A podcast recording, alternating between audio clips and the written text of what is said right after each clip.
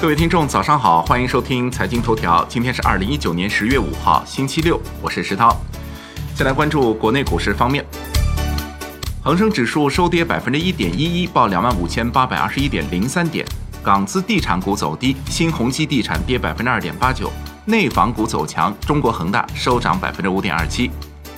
苹果供应商瑞声科技涨百分之三点二。消息称，苹果公司要求供应商将产量最多提高百分之十。美团点评涨百分之二点七九，市值超四千九百亿港元，全日大市成交六百八十三点九六亿港元。李嘉诚基金会公布捐资十亿港元，配合特区政府支援措施和发放机制，及时帮助有需要的本地中小企业度过时间，舒缓压力。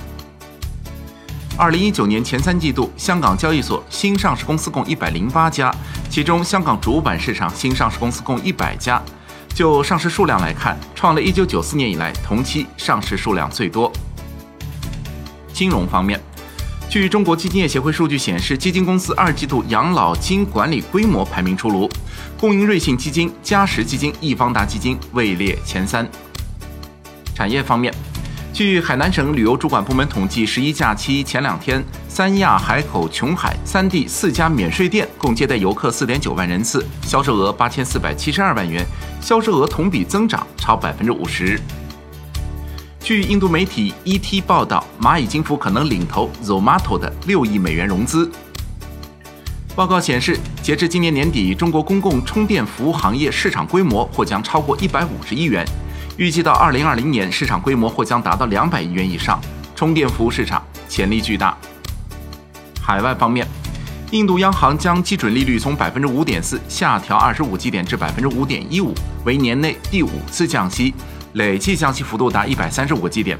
将二零二零财年 GDP 增速预期从百分之六点九下调至百分之六点一。